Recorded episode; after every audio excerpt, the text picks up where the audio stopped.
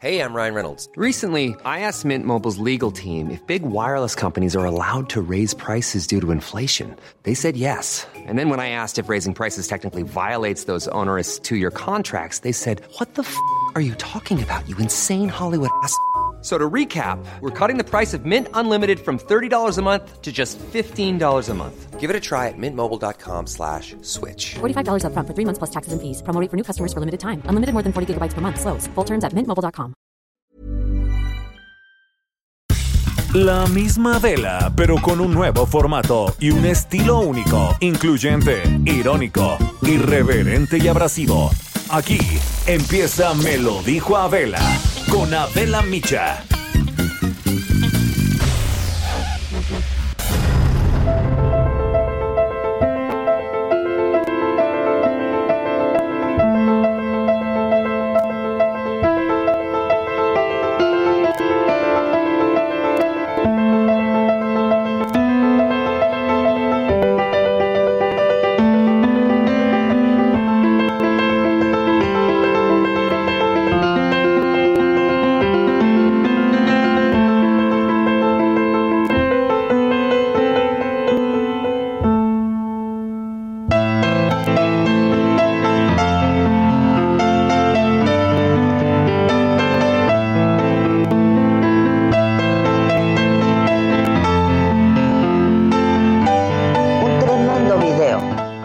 Días desató la furia de millones de estadounidenses y revivió el tema que el país ha siglos sin resolver, el racismo. En este video, un hombre afroamericano, esposado, tirado en el piso, boca abajo y con la rodilla de un policía de Minneapolis, blanco, clavada en su cuello, sollozando que no podía respirar. Please, man, please, man. Ah, mama, Get up and get in the car right. I can't. Bro, I told you you can't win. My knee, You can't win, man. I'm through. I know you're a nigga, you didn't listen. Ah,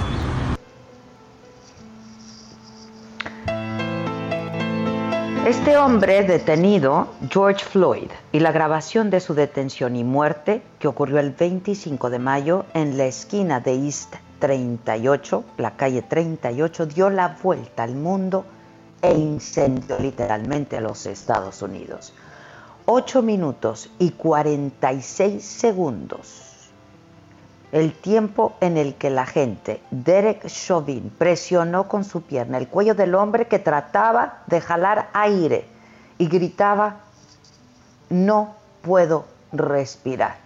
Por favor, dejen que me levante, no puedo respirar, suplicaba Floyd y lo hizo hasta 11 veces. Pero sus súplicas no sirvieron de absolutamente nada, pero tampoco las quejas de los testigos que intentaban ayudarlo. Y cuando llegó la ambulancia que pidieron los policías, Floyd estaba inconsciente y murió tras el arresto. A las 20 horas, el empleado de una tienda llamó al 911 y acusó a Floyd de comprar cigarrillos con un billete falso de 20 dólares. 17 minutos después, había muerto. George Floyd, de 46 años, creció en uno de los barrios negros de Houston. El gigante amable, como lo llamaban por sus casi dos metros de estatura, destacó como jugador de fútbol americano en el equipo de su preparatoria Jack Yates, donde lo conoció la exestrella de la NBA Stephen Jackson. El fútbol y el baloncesto fueron siempre sus pasiones. No terminó la universidad porque se inclinó por la música. En Houston tocó bajo el nombre de Big Floyd y colaboró con la leyenda del hip hop de Texas DJ Screw. En el 2007 fue acusado de robo a mano armada y en el 2009 lo sentenciaron a cinco años de prisión. Tras cumplir su condena, viajó a Minneapolis para buscar trabajo y rehacer su vida. Y fue guardia de seguridad en el Conga Latin Bistro, donde era conocido, como les decía, Big Floyd. En su página de Facebook, el restaurante lo describió como un hombre pacífico y amoroso lejano a la violencia, el vandalismo y los disturbios. Floyd dejó una hija de seis años que vive en Houston con su madre Roxy Washington. Su muerte ha desatado una serie de manifestaciones pacíficas y justas contra el racismo, que se fueron extendiendo por toda la Unión Americana y que hoy se han vuelto violentas, que han generado incendios, saqueos, ataques, miles de detenciones en varias ciudades del país. La escalada de las protestas llegó a la Casa Blanca y obliga al presidente Trump a esconderse en un búnker. En aras de restablecer la ley y el orden, Trump planteó la posibilidad de recurrir al ejército si las manifestaciones que calificó de terrorismo nacional continuaban. La autopsia de Floyd reveló que efectivamente murió por asfixia por homicidio. Derek Chauvin, el policía que lo inmovilizó, está detenido en una prisión de alta seguridad bajo los cargos de asesinato y homicidio involuntario. El funeral, que será pagado por el boxeador y ex campeón del mundo, Floyd Mayweather, se va a realizar en tres ciudades, Carolina del Norte, la ciudad donde nació George Floyd, Houston, la ciudad en la que creció, y Minneapolis, la ciudad que lo vio morir. El caos que desataron las protestas ha sido tan grave, tan serio, como el que ocurrió en el 68 tras el asesinato de Martin Luther King Jr el líder en la lucha por los derechos civiles en Estados Unidos. Hoy, como entonces, el racismo sigue siendo una asignatura pendiente que muchos han decidido ignorar y en algunos casos, en los peores, lo han querido normalizar. Orson Welles lo dijo muy bien. El odio a las razas no forma parte de la naturaleza humana más bien es el abandono de la naturaleza humana. Y es que nadie, nadie nacemos odiando.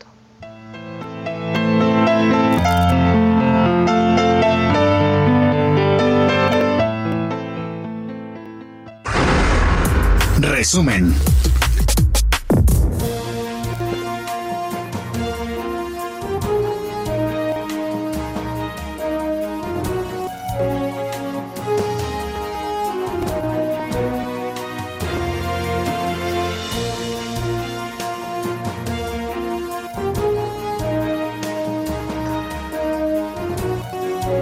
¿Qué tal? Muy buen día. Los saludo con mucho gusto y que es miércoles, es 3 de junio y que estamos, que estamos contentos porque tenemos la oportunidad de estar juntos de nueva cuenta. Yo soy Adela Micha y estas son hoy las noticias.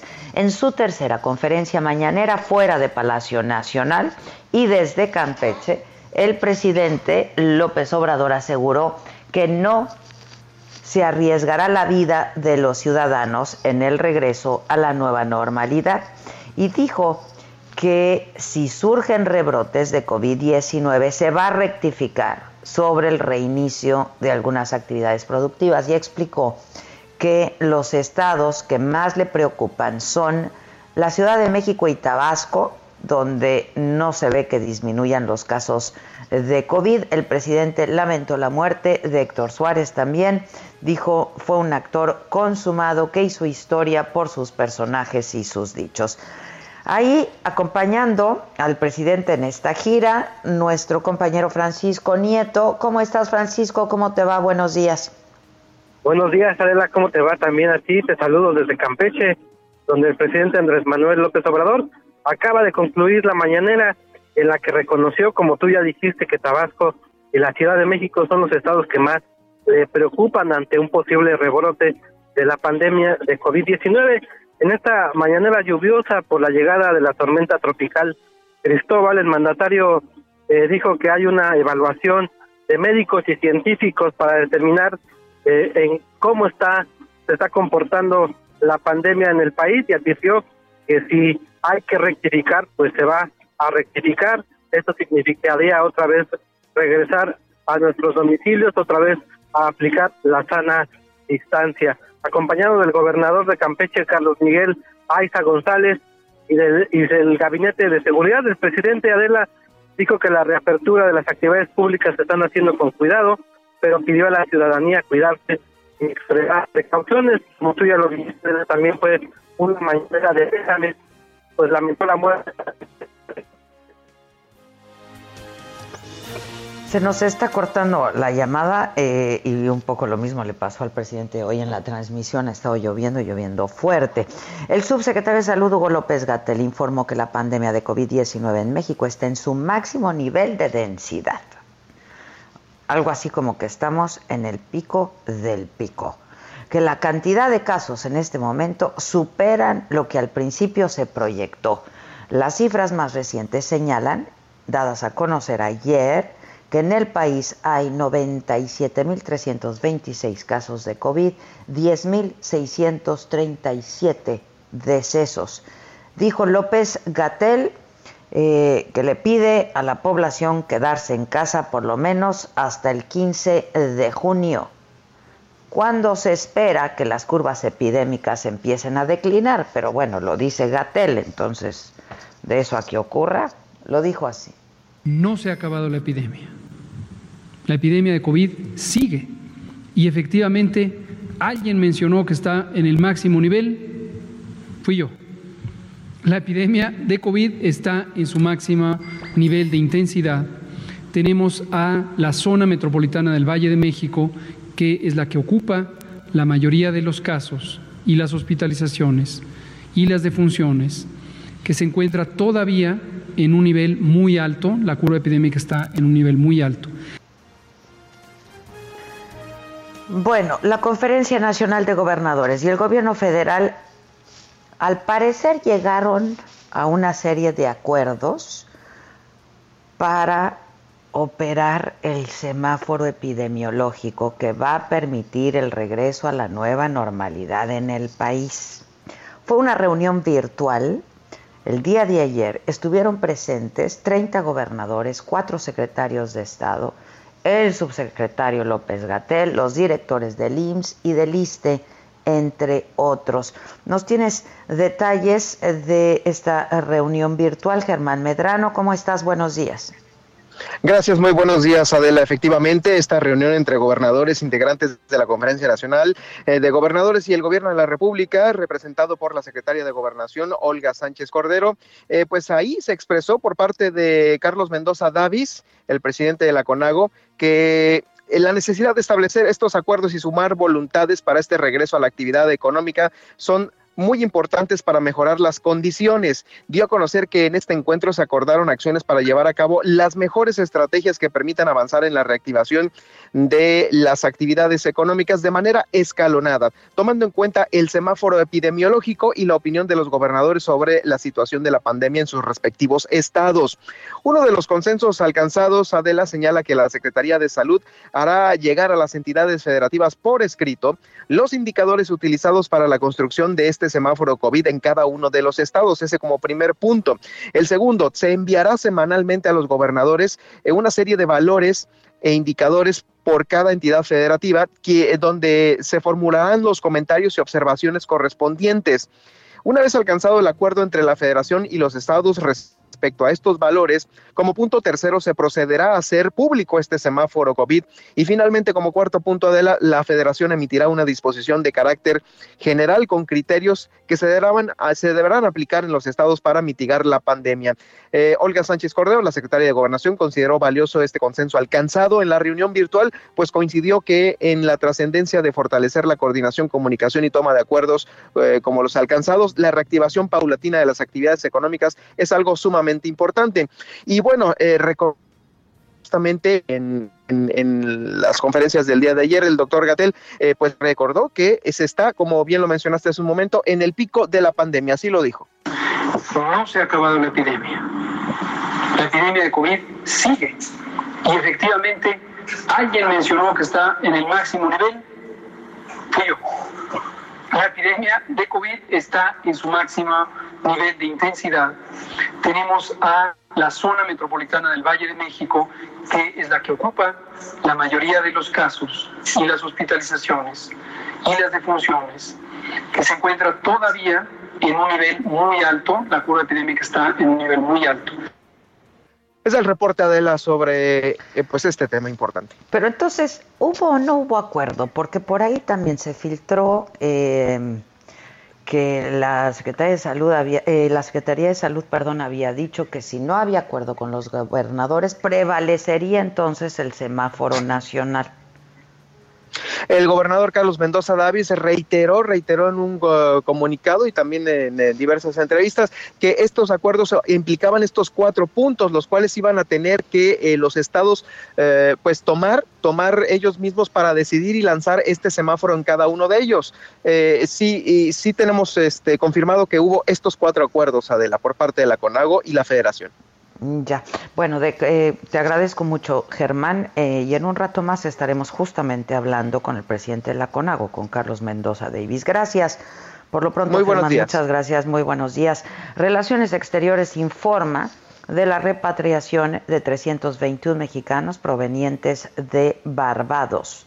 Las personas que regresaron a México formaban parte de las tripulaciones de diversos cruceros internacionales eh, de esta empresa Royal Caribbean. Eh, los connacionales fueron repatriados en dos vuelos charter privados, llegaron a la Ciudad de México y a Cancún, Quintana Roo. La Cancillería agradeció a las autoridades de Barbados el apoyo para esta operación, pues en un entorno complejo por la pandemia del COVID-19. Hay otras noticias. El presidente López Obrador confirmó en la mañanera de hoy que uno de los cuerpos encontrados el lunes en las tres fosas de Tecomán era de la diputada de Colima, Anel Bueno. Ella fue secuestrada el 29 de abril. Marta de la Torre, corresponsal del Heraldo allá en Colima, nos tiene los detalles de este caso. ¿Cómo estás, Marta? Buenos días.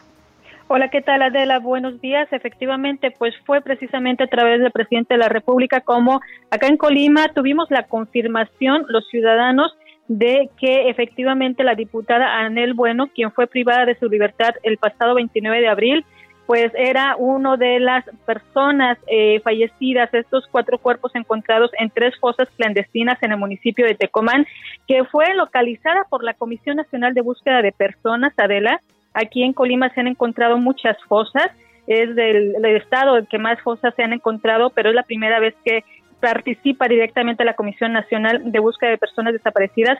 Esto, por supuesto, a petición de los mismos diputados locales, compañeros de la diputada de Morena, eh, Anel Bueno, quienes solicitaron que la misma Fiscalía atrajera la investigación de su desaparición desde abril pasado. Y es que la Fiscalía General del Estado pues les pidió que no dijeran nada, pasaron 15 días sin que se confirmara esta noticia, que todo el mundo nos enteramos pues eh, por rumores y eh, el 15 de mayo cansados y sobre todo con su madre desesperada porque no la encontraban, pues eh, dieron la noticia de que estaba desaparecida y de que pedían la intervención de las autoridades federales. Hoy se confirma el fallecimiento de la diputada y pues eh, sus compañeros expresaron sus eh, condolencias, su tristeza por la muerte de esta compañera.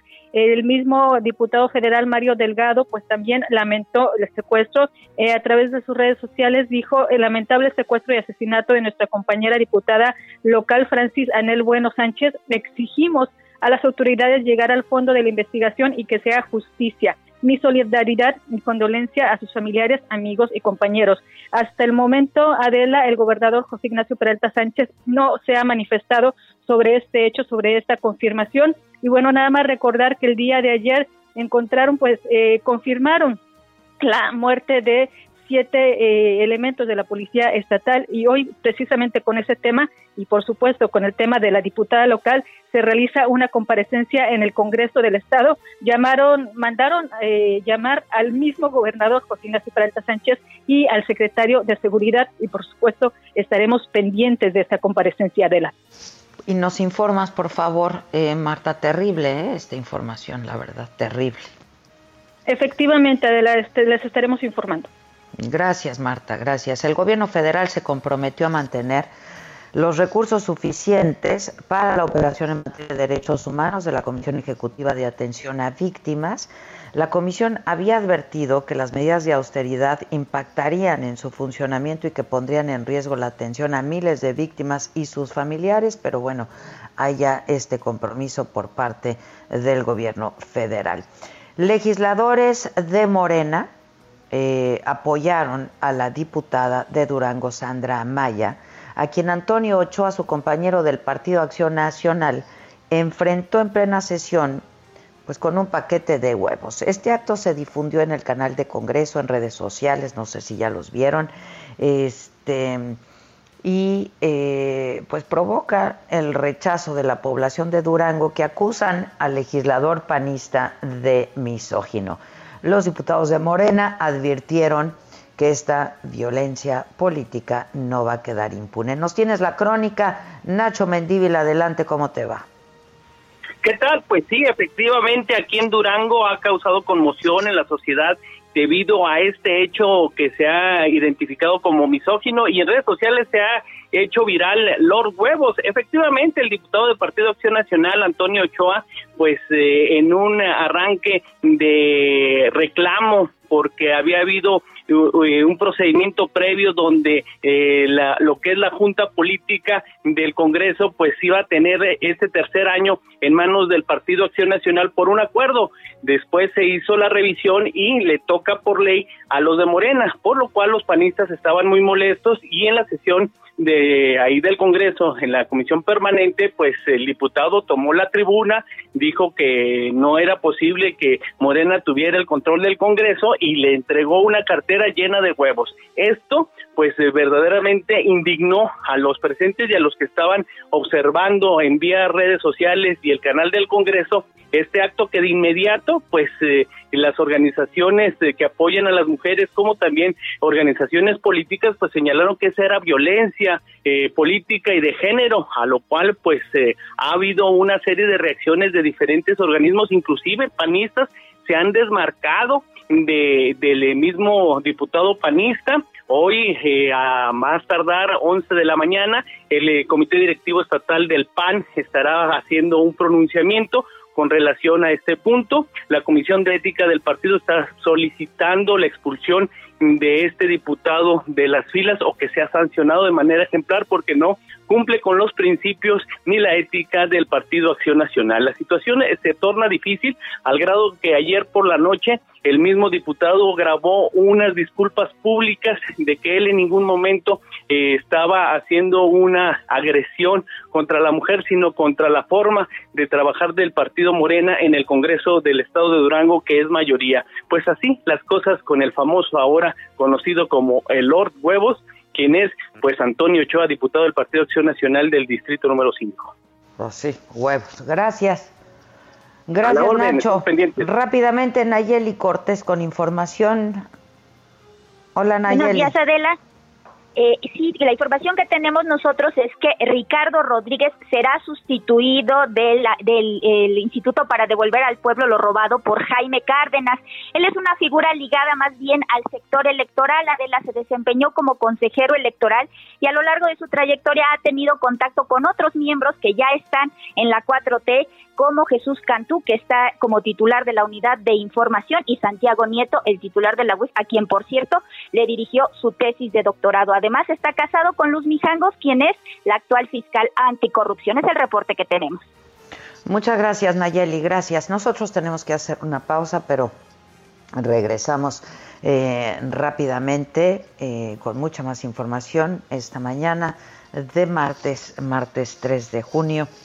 Esto es, me lo dijo Adela, yo soy Adela Micha y nos estás escuchando por el Heraldo Radio. Te damos nuestro teléfono en cabina, te puedes poner en contacto con nosotros, nos puedes mandar un mensaje de texto, un mensaje de audio, videos, etcétera, para que estemos permanentemente conectados. Una pausa y ya regreso. Que nos mandes el pack no nos interesa. Lo que nos interesa es tu opinión. Mándala a nuestro WhatsApp 5521 53 71 26. En Me lo dijo Adela, te leemos, te escuchamos y te sentimos. Tiquitiquitín, tiquitín.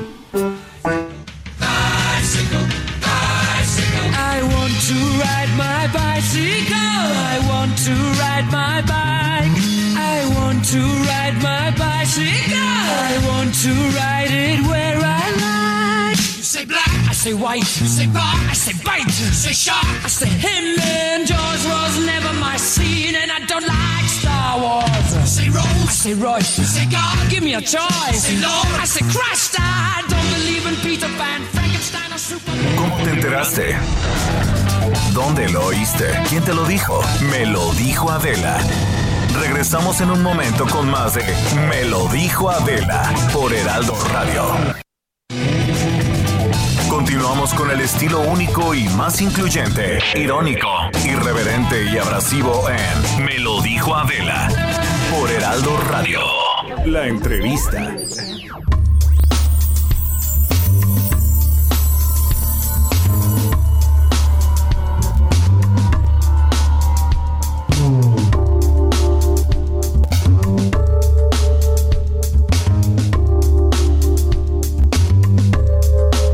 Es, perdón, estamos de regreso y yo tengo en la línea telefónica al eh, columnista, internacionalista, eh, analista internacional Gabriel Guerra y buen amigo además. ¿Cómo estás, Gabriel? Querida Adela, con mucho gusto de saludarte y de, y de estar en tu programa. Este, ya se te andaban ca- acabando este, la, la lista de adjetivos para describirme, te agradezco Bueno, mucho. pues todo eso eres, todo eso eres. ¿Cómo te va? Eh, te oigo bien. bueno. Afortunadamente, bien, este, bien, pues con, con todas las complicaciones este, que genera, obviamente, el, eh, la distancia y el, el aislamiento, pero que tenemos que seguir todos, que creo que es muy, muy importante no confundirnos.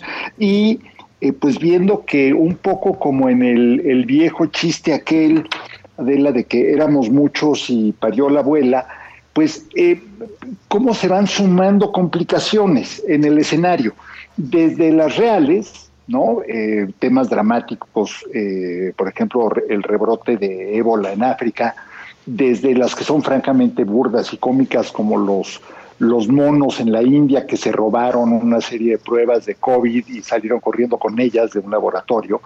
Este, no sé cómo entran los, los monos a un laboratorio, pero bueno, ese es, este, hasta eh, la que sí me parece muy seria y muy grave y que de hoy vamos a, hoy, hoy vamos a platicar, que es la ola, eh, pues yo diría imparable, de protestas, de manifestaciones en Estados Unidos a raíz del asesinato de un eh, afroamericano en Minneapolis, de, de George Floyd, pero que en realidad, pues la causa es mucho más profunda, es decir, el detonador inmediato fue la muerte más filmada, voy a usar una expresión un poco macabra, pero la muerte filmada en vivo de, de esta persona que fue, eh, lo detienen, nada más para que nuestro auditorio se imagine, de la doy el antecedente.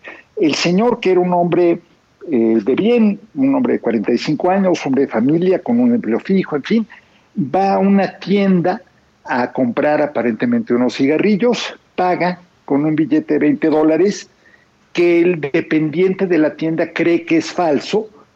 Eh, hay una pequeña discusión, pero finalmente se va y se queda afuera, es decir, no huye, eh, se mete en un automóvil con dos o tres amigos y se pone a platicar con él, se queda ahí y ahí está cuando llega la policía.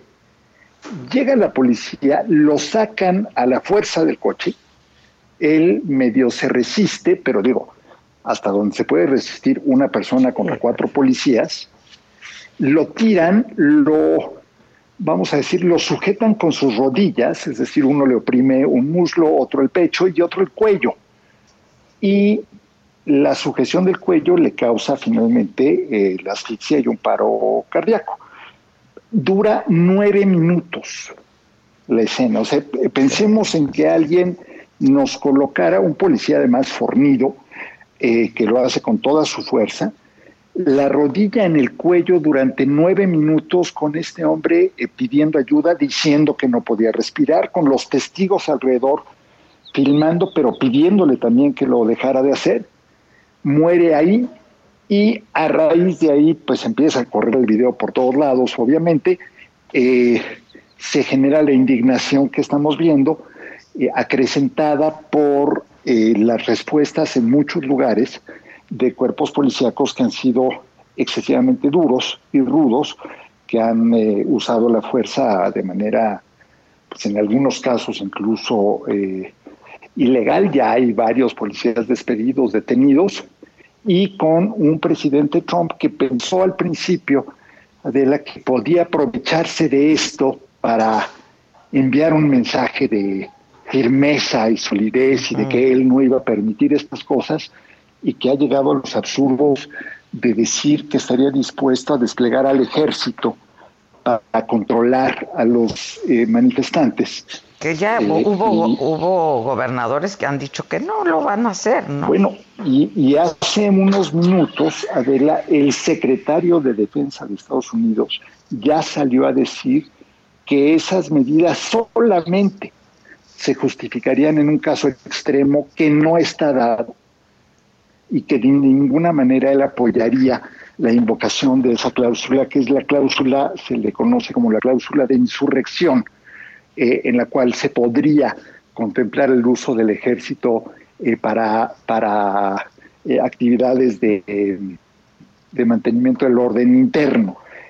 Entonces, es una, es una situación verdaderamente de, yo diría de terror por un lado, porque pues, obviamente hay manifestaciones muy ordenadas, hay vigilias, hay toda una serie de demostraciones de civilidad y algunos actos violentos. Un poco lo que vemos en México me, ha hecho pensar mucho en, en las marchas por los derechos de las mujeres o contra la violencia eh, dirigida a las mujeres en México, en que eh, toda la marcha es muy ordenada, muy pacífica y de repente entra un grupito de provocadores o de anarquistas o de reventadores eh, a, a realizar actos vandálicos. Entonces pintan ya toda la marcha como que hubiera sido así. ¿No? Tú lo has reportado, tú lo has dicho muchas veces, cómo esas personas contaminan y, manchan eh, manifestaciones eh, pacíficas o de bien. Está pasando lo mismo y se está prestando un poco a lo que hemos visto aquí, pero eh, contaminado con la contienda electoral de Estados Unidos, en que si tú prendes durante un rato eh, CNN y después le cambias a Fox Sí, News sí, o sí. Tienes un, una especie de eh, desdoblamiento. Dos realidades Eh, la- completamente distintas. Dos realidades. Bueno, una, uno te está hablando de toda la parte, digamos, positiva, cívica de las protestas, porque tienen un fondo además real muy importante, y la otra te lo está presentando como que todos fueran criminales y vándalos. Entonces, eh, eso también está alimentando mucho la polarización en Estados Unidos y eh, pues ya se convirtió para efectos prácticos en bandera de campaña de Donald Trump y de su adversario Joe Biden. Y te diría, Adela, por primera vez, desde que comenzó el proceso electoral o preelectoral de campañas en Estados Unidos, por primera vez veo la posibilidad real de que Donald Trump pudiera no reelegirse, pudiera perder, perder la, eh, perder las la, ele- elecciones. la noviembre. reelección. Sí, todo parece, sí, por, ahora sí parece indicar, ¿no? Y es que Digo, además, nunca se sabe, pero, pero creo que su apuesta le falló. ¿no? Su apuesta es decir, yo voy a ser aquí el hombre duro y yo voy a poner orden con dos manotazos en la mesa y regañando a los gobernadores y pues resulta que no es tan sencillo, ¿no? Pues no. Este, ahora, ¿de qué nos habla esto? Porque como tú dices, Gabriel, pues esto fue el detonante, ¿no? Pero es algo que vienen, pues vienen arrastrando ancestralmente, que existe y que ahí está, que es el racismo, ¿no? Y que no han logrado resolver en parte por eh, negación ideas tan valientes, impulsadas primero por Kennedy y luego por Johnson en Estados Unidos, ¿no? El, la legislación de derechos civiles, el Equal Rights Act, todas estas cosas que fueron tan importantes para acabar con la discriminación, digamos, institucional y legalizada, que existía en Estados Unidos, que llegaba a puntos que incluso pues este, hacen muy difícil para un ciudadano negro eh, poder votar, por ejemplo. Eh, todo eso, eh, hubo quienes pensaron que eso ya se había resuelto y tú no puedes resolver un tema social, cultural, educativo, económico, de infraestructura, simplemente por decreto. Puedes ayudar, por supuesto. Yo creo que este es un buen momento para volver a ver muchas películas que tocan sobre esos temas. me viene a la mente una en particular que tú seguramente viste que se llama Mississippi Burning, Mississippi sí, Arde, cómo no. Sí, eh, sí, sí. que habla de cómo incluso eh, los activistas pro igualdad eh, eran, siendo blancos, eran sujetos de, de, ataques y de agresiones en el sur. Pero por una parte se pensó que ya habían resuelto eso, por otra parte ignoraron pues todo el tema económico. Si tú ves las condiciones de vida de la comunidad afroamericana en Estados Unidos, prácticamente no hay indicador, Adela, en el que no estén en franca desventaja eh, frente a los blancos. Y para muestra un botón, en el tema del COVID, las tasas de contagio y de muerte de la comunidad afroamericana son desproporcionadamente más altas que la de cualquier otra, porque no faltará si dijéramos, bueno, es que la cantidad de arrestos por mil eh, o por cien mil habitantes es más alta entre los negros, no faltará el racista o el racista encubierto eh, que diga, bueno, es que son más violentos. ¿no? Es una respuesta muy simplista, pero... Sí, claro. Ok, en, en, el COVID ahí sí no hay duda, es decir, el COVID te da porque te da, básicamente, ¿no? O sea, te da porque tus condiciones de salubridad, porque tus condiciones de higiene, porque tus condiciones de hacinamiento son eh, negativas, ¿no? Y te afectan para mal. Bueno, hasta en eso, ya no hablemos de él, eh, hoy se publica un dato si no me falla la memoria, en el, Washington, en el Washington Post, en Minneapolis, donde se dio este incidente de George Floyd, la policía tiende en una proporción de 7 a 1 a usar más la fuerza contra personas negras que blancas. Siete veces más probable que un policía utilice la fuerza contra un negro que contra un blanco. Entonces, tienes todos esos prejuicios, tienes cuerpos policíacos mal entrenados eh, en términos de sensibilidad, tienes eh, esta predisposición y tienes un, fenómeno que es eh, perverso. De la, en tiempos de Bush comienza a aplicarse una medida legal que le permite a la policía, a las policías en Estados Unidos, comprar ahora sí que de segunda mano equipo militar, eh, con ciertas condiciones eh, preferenciales. Eh, por, eso, cuando vemos las imágenes que estamos viendo ahorita de Estados Unidos de las protestas, ves de repente a policías equipados como que estuvieran en Irak o en Afganistán. ¿no? Desde las tanquetas este, blindadas que están circulando por las calles, pero que incluso tienen, son color arena, no sé si te has fijado. Sí, sí, sí, sí ya está su uniforme. es, es, el camuflaje que, que, usarían en la guerra del desierto, es, es, verdaderamente surreal. Este, el equipo de control de multitudes, en fin, todo esto es equipo de guerra. Y entonces cuando tienes eso, eh, decía un experto en, en materia de, de, control de multitudes en Estados Unidos, se ve, si tienes en tus manos un lanzagranadas para lanzar este, gases lacrimógenos o tienes un rifle de alto poder con mira telescópica, la persona del otro lado te va a parecer necesariamente un enemigo, o sea, ya te precondiciona.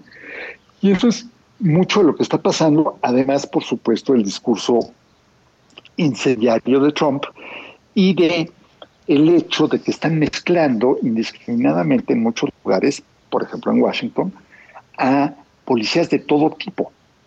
Hoy hay un reportaje en el New York Times que habla de todas las agencias eh, de eh, law enforcement, de, de procuración de justicia en Estados Unidos que ha movilizado Trump para reforzar, entre comillas, a las policías. Y bueno, agentes de la DEA, agentes fronterizos están siendo movilizados para esto. No tienen capacitación, no tienen entrenamiento, no tienen sensibilidad. Entonces, una situación que en cualquier momento se va a, digo, ya está en buena parte fuera de control, pero que en cualquier momento se puede desbordar.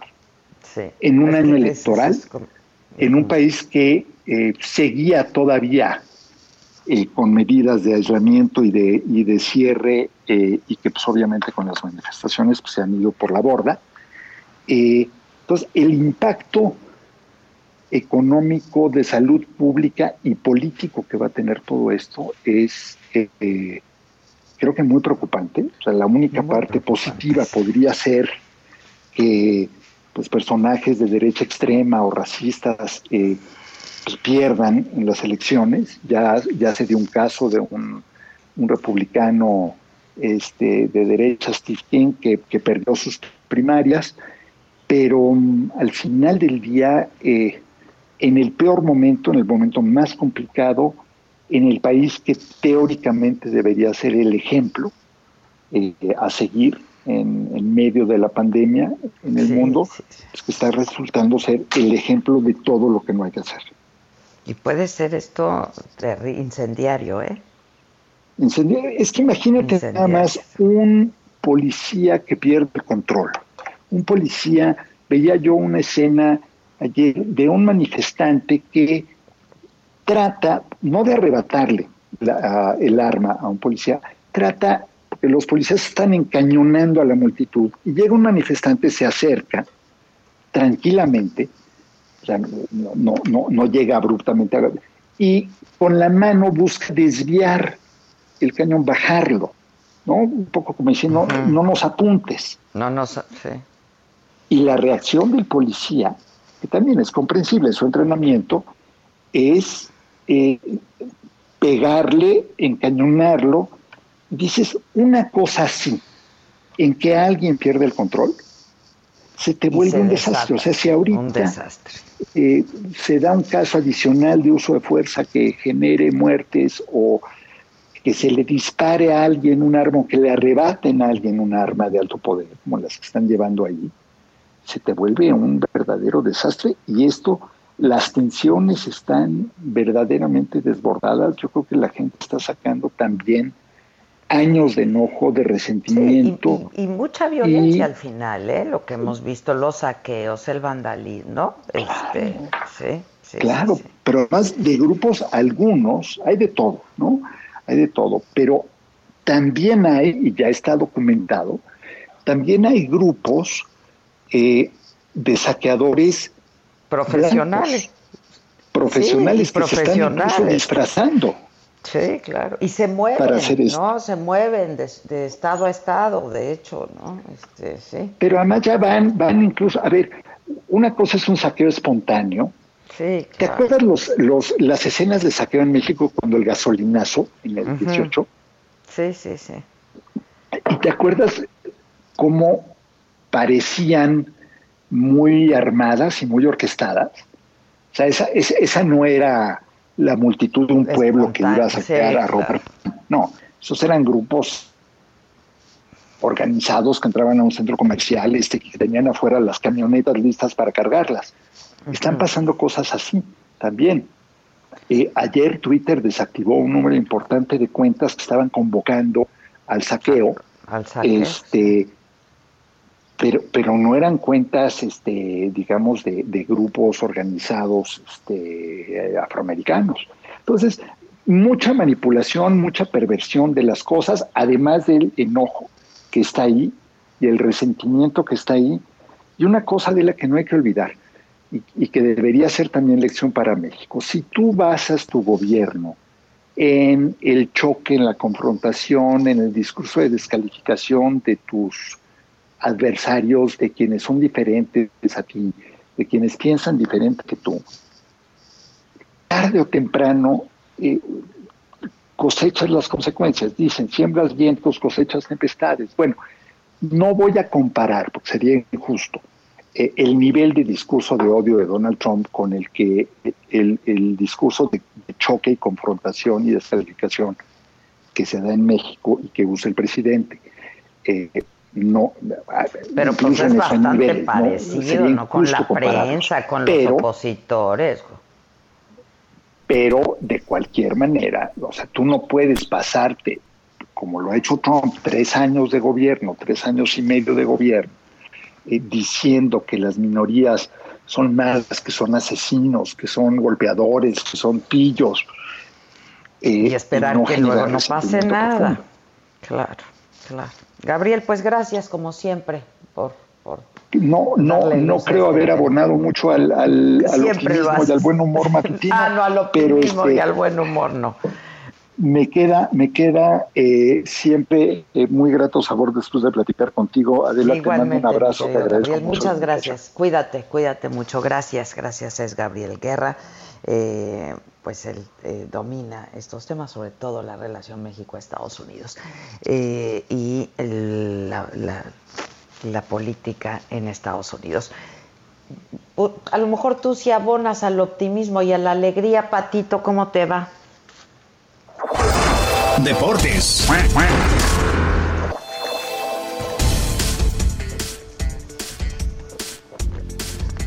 Hola, animalito. Hola jefa, ¿cómo estás? Muy buenos días. Pues mira, ¿Cómo te va? Sí puedo bien. Muy Qué bien. bueno. Pues Bien. mira, eh. sí podría abonir a, a- abonar al, al optimismo, depende desde dónde se vea. Y es que si lo ven en Morelia, pues para ellos es malo. Si lo ven en Mazatlán, pues están felices. Y es que ya se ha confirmado, ya es oficial, el cambio de sede de Atlético Morelia. Se muda a Mazatlán a través de un comunicado que se publicó en las redes sociales. El equipo agradeció la afición michoacana, explicó el equipo, el cambio de franquicias es parte natural del deporte y que inició los trámites en la Federación Mexicana de Fútbol y la Liga MX para cambiar de sede. Se prevé que el equipo cambie de nombre a Mazatlán FC a partir de la próxima temporada. En su historia, Monarcas Morelia conquistó un título de liga en el invierno 2000, una Copa MX en la Apertura 2013 y una Supercopa en la temporada 2013. Eh, pues vamos a ver, iba a jugar la Supercopa en la 2013-2014. Eh, y, y bueno, eh, por otra parte te comento que los Gallos Blancos del Querétaro anunció la salida del director técnico Víctor Manuel Bucetich, el Rey Midas, como es conocido en el fútbol mexicano. Tras una segunda etapa al frente del club desde que se inició en el 2019, el Buce dirigió por primera vez al equipo en 2015 y al 2017. La directiva de los Gallos Blancos destacó que Bucetich consiguió darle la estabilidad al equipo, además de la clasificación a la liguilla en el Apertura 2019.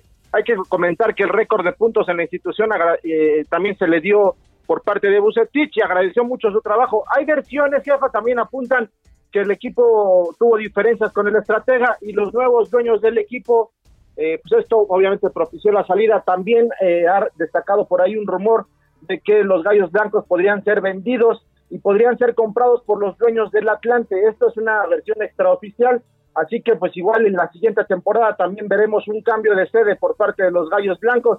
Se mudarían a la Ciudad de México con el nombre del Atlante, si es que se consolida la compra por parte de los dueños actuales del conjunto de los Potros de Hierro del Atlante. Eh, para finalizar, te platico que, bueno, los Pumas de la universidad comunicaron que tienen un caso de COVID-19 a través de un comunicado. El equipo eh, azul- eh, pues de los Pumas explicó que tras realizar una prueba de laboratorio, uno de los jugadores del primer equipo varonil dio positivo al COVID-19. No se reveló su nombre por privacidad y respeto a su integridad. Y bueno, hay que comentar que este futbolista no presenta síntomas y se encuentra en aislamiento bajo la supervisión médica del conjunto de los Pumas de la UNAM. Eh, pues finalizando, comentando que este es el segundo caso confirmado dentro de la institución, ya que el jueves pasado también se dio a conocer que una mujer, una integrante del equipo femenil, dio positivo por COVID, jefa. Así está el mundo de los deportes. Muchas gracias, muchas gracias, Patito, gracias. Gracias, jefa. Bonito día. Igualmente. Maquita, te saludo solo para irnos a corte, pero regresamos con lo macabrón. Ay, optimismo no habrá, ¿eh? Pero bueno. Bueno, nadie quiere abonar al optimismo y a la alegría. Pero como dice el patito, todo depende para quién y qué, ¿no? Pero bueno, vamos a hacer una pausa, regresamos. Esto es Me lo dijo Adela y nos estás escuchando por el Heraldo Radio. Volvemos.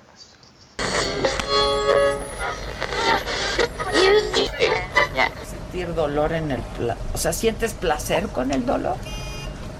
La cara.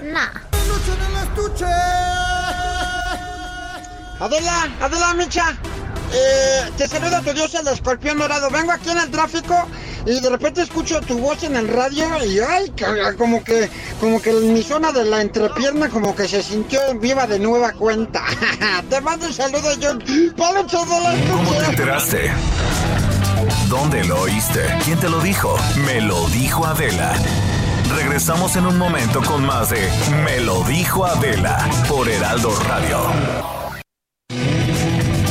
Continuamos con el estilo único y más incluyente, irónico, irreverente y abrasivo en Me lo dijo Adela por Heraldo Radio. Somos aves enjauladas con tantas ganas de volar. Te olvidamos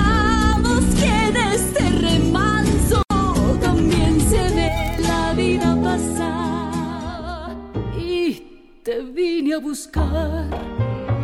Yo sé bien que perdí la partida. Yo Ah, sé bien hija, ¿cómo te extraño, Zabaleta? Ya no me digas, no me digas, no me digas que yo que cada vez que veo nuestras fotos me pongo a llorar como loca. Me pongo a llorar Te como loca. extraño Ven. mucho. Zabaleta, y me daba, a mí me dabas concierto en privado, hombre. Ya Cuando lo te, sé. veo- te oía vocalizar de, de camerino en camerino, ya me hacías el día. Ah, oye, y, y la- las pláticas, ahora sí que se oye raro, pero las pláticas entre piernas, entre piernas del teatro. Del teatro, nuestras pláticas entre piernas. Ahí estábamos, tú y yo, chisme y chisme, porque nos tocaba al mismo lado. Qué rico, ¿verdad? Qué rico, qué rico, qué extrañamiento, pero a lo mejor nos lo quitaron para que lo, lo, lo valoráramos más, yo creo. Yo creo, pues sí, yo te valoro, siempre te he valorado y respetado y admirado mucho y te quiero más y ya te extraño y ya quiero que nos vayamos de la gira otra vez. Ay, sí, de gira y nuestros desayunos en los aeropuertos y nuestro cafecito y la gente maravillosa que siempre nos dice cosas Sí. padrísimas y a veces no, pero también está padre que te digan cosas. Pero no importa que te digan, Ay, claro, claro. claro, claro que sí. Bueno, pero estás bien de salud, tus hijos bien, yo sé que sí, pero compártelo con el con el auditorio todos que bien, todos mis papás que los dos tienen 80, mi papá que tiene 86 años y mi mamá que tiene 81 años, encerraditos y bueno, lo que se puede, porque ya ves que a los al- a la gente grande no se les puede decir qué hacer, ¿no? A ver, Como me dice, sí, me no, a dice ver. mi papá, este, pues si me muero de esto, te vas a acordar de mí para siempre. Déjame en paz, a mí no me digas a dónde ir o no ir, a dónde ir o no ir. A mí no me pueden decir Que además yo, tu papá maravilloso, ¿qué tal me tomé mi whisky con tu papá? No, bueno, mi papá que te ama con pasión, locura y desenfreno. Ah, es lo más. increíble, increíble. Oye, Ay, ¿y qué traes ahora entre manos? Cuenta, cuenta. Pues muchos. Que no se puede uno estar quieta, ¿ves? No, ya sé, qué, qué, qué, qué cosa, ¿verdad? Pues mira, todos los martes estoy en, en Lifetime, este, en, en Instagram Live, este, con, con entrevistas, eh, que es en un programa que se llama Amor en tiempos de cuarentena, este, eh, entrevistando famosos de todo el mundo, este, diciendo qué es lo que qué es lo que les pasa en sus vidas, cuáles son sus sus angustias de estar encerrados, las peleas y las alegrías y todas estas cosas, qué leen, qué es lo que no leen cuando han discutido. Todos los martes a las ocho y media, este, por Lifetime, este, y la verdad es que muy padres cosas han salido de ahí. Este, ayer fue mi cuarto Eso es por programa. la, por la, por el Instagram de donde, de Lifetime o en tu Lifetime, sí, Instagram Lifetime. Lifetime, ok. Ajá. Ok, buenísimo. Y- ¿A quién has tenido? padrísimo. ¿Y qué, a, a quién vas a tener? Eh, acabo de, a- ayer tuve a unos argentinos maravillosos, a, a Joe, que es guapísimo. Bueno, son actores, modelos, eh, influencers, este, así de todo el mundo. Y está, la verdad, está Bueno, muy rico. pues ahí tienes hacer. un encarguito, ¿eh? Ahí tienes un encarguito. Pero mínimo, Mija, ¿cuál, cuál de todos los encarguitos que me haces, mija? Porque luego me haces muchos encarguitos. No, yo solo te encargo, yo solamente te he encargado uno que no has podido cumplir. No lo he podido cumplir, pero se te va a cumplir. Dame chance, de a- vámonos de a poquito en poquito y se te va a cumplir. ¿ok? Oye, qué padre ese proyecto, ¿eh? Está bien rico. Y luego estoy estrenando, se estrena este, este viernes a la una de la tarde un, un video que, que editó Cecilia Fuentes, la hija de Carlos Fuentes y de Rita Macedo. Este, Ajá, porque yo la ella es-. Ajá. es lo máximo, la Cecilia. Y eh, un fotógrafo que, que para mí se me hace un gran fotógrafo, Santiago Arau, que no sé si has visto sus fotos de la pandemia en México. No. Así, eh, métete a Instagram a ver sus cosas. Y me prestó sus fotos para hacer este video y las editó Cecilia. Y la verdad, con esta canción que, que grabamos, que, que se llama Aves Enjauladas, quedó divina. Entonces la vamos a estrenar Yo ya, la, yo ya lo vi, ya te escuché y sí está increíble, ¿eh? ¿Verdad? Qué padres fotos, que pues es que esto tiene que quedar en nuestra mente para poder aprender de lo vivido, ¿no? Hay que y, y la gente se desespera mucho y yo lo entiendo muy bien, pero pues tenemos que saber por qué estas cosas y, y aprender de lo de lo que está pasando y ser mejores personas, ojalá. Lo- los Sí, que ya. son malas personas se van a quedar siendo malas personas. Pues sí, eso sí. los que somos medio medio podemos mejorar. No, ya fuera Sí. de broma, este está preciosa la canción, pero además este yo he insistido mucho y qué bueno que lo haces tú también ahora, Susana, de que este es el peor momento para desesperarnos, ¿sabes? Eh, Nos pasa a todos, este, hay días buenos, hay días no tan buenos, hay días que son malos, ¿no? Este, pues llevamos dos meses en esto y pasa de todo. Sí, y, Este, y yo creo que hay que reconocer, Adela, nosotros como artistas, hay que reconocer la desesperación que te da. O sea, porque es que de repente escucho artistas diciendo, ay, qué padre estar en familia, qué hermoso. Oye, y volteas y dices, es que me dan ganas de mentarte la madre. Claro que no.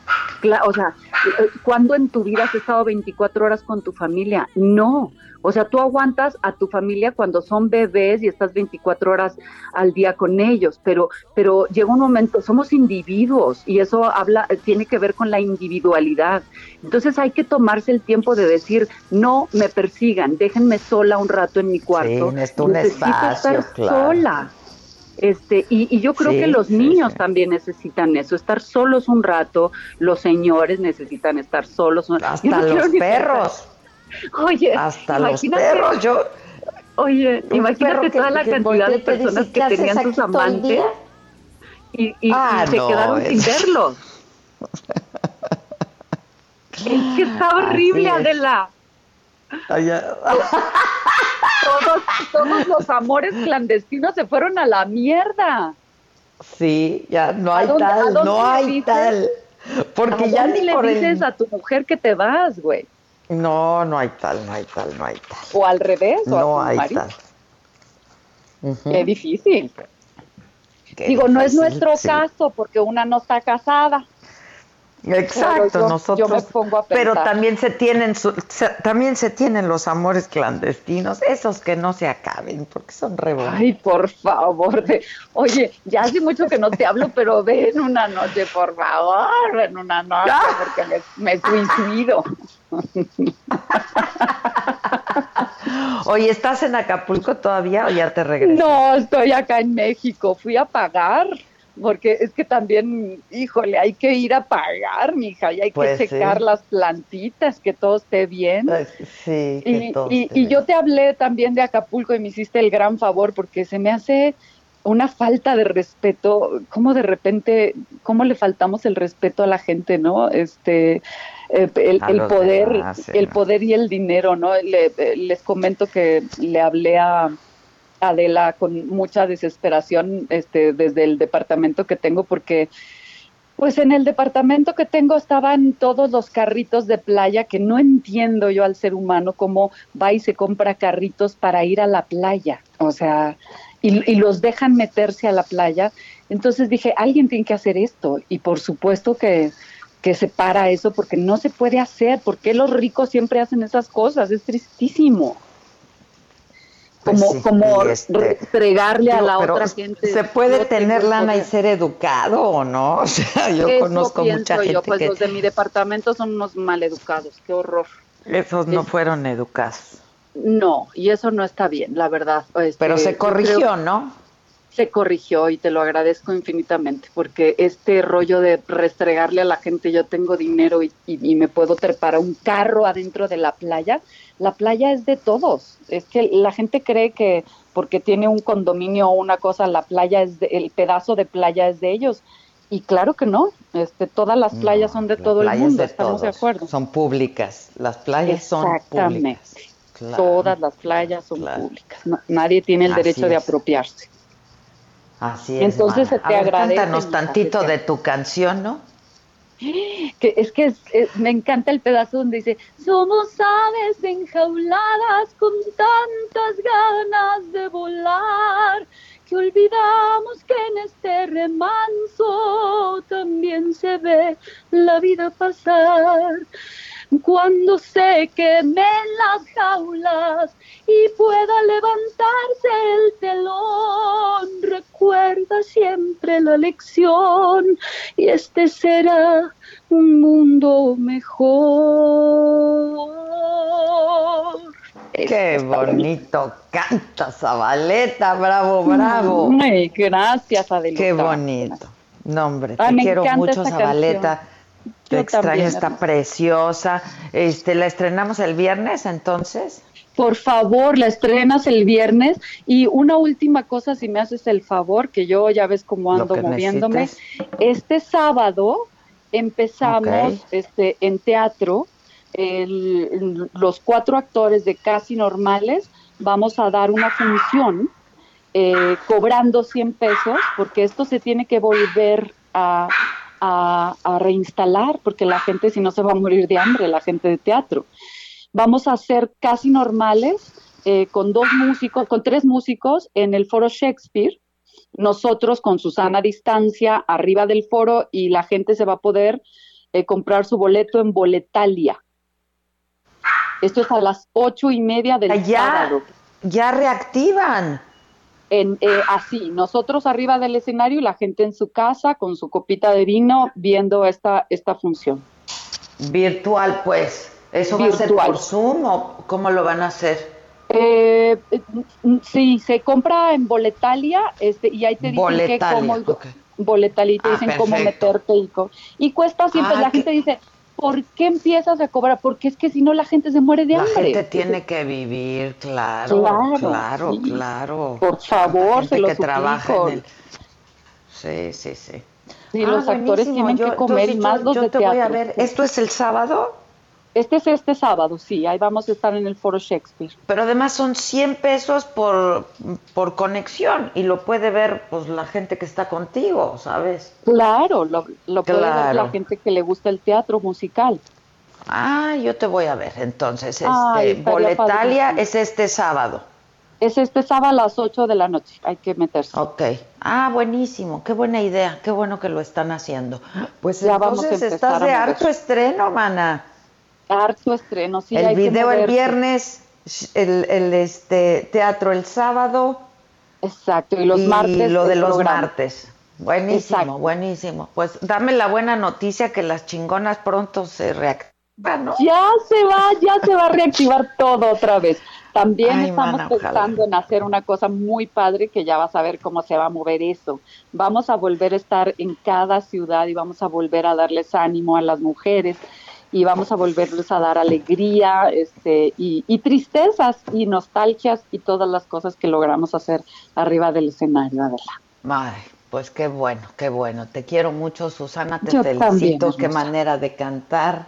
Este, y mucho que luego chismear. Te quiero mucho. Uf, cuídate. Yo también.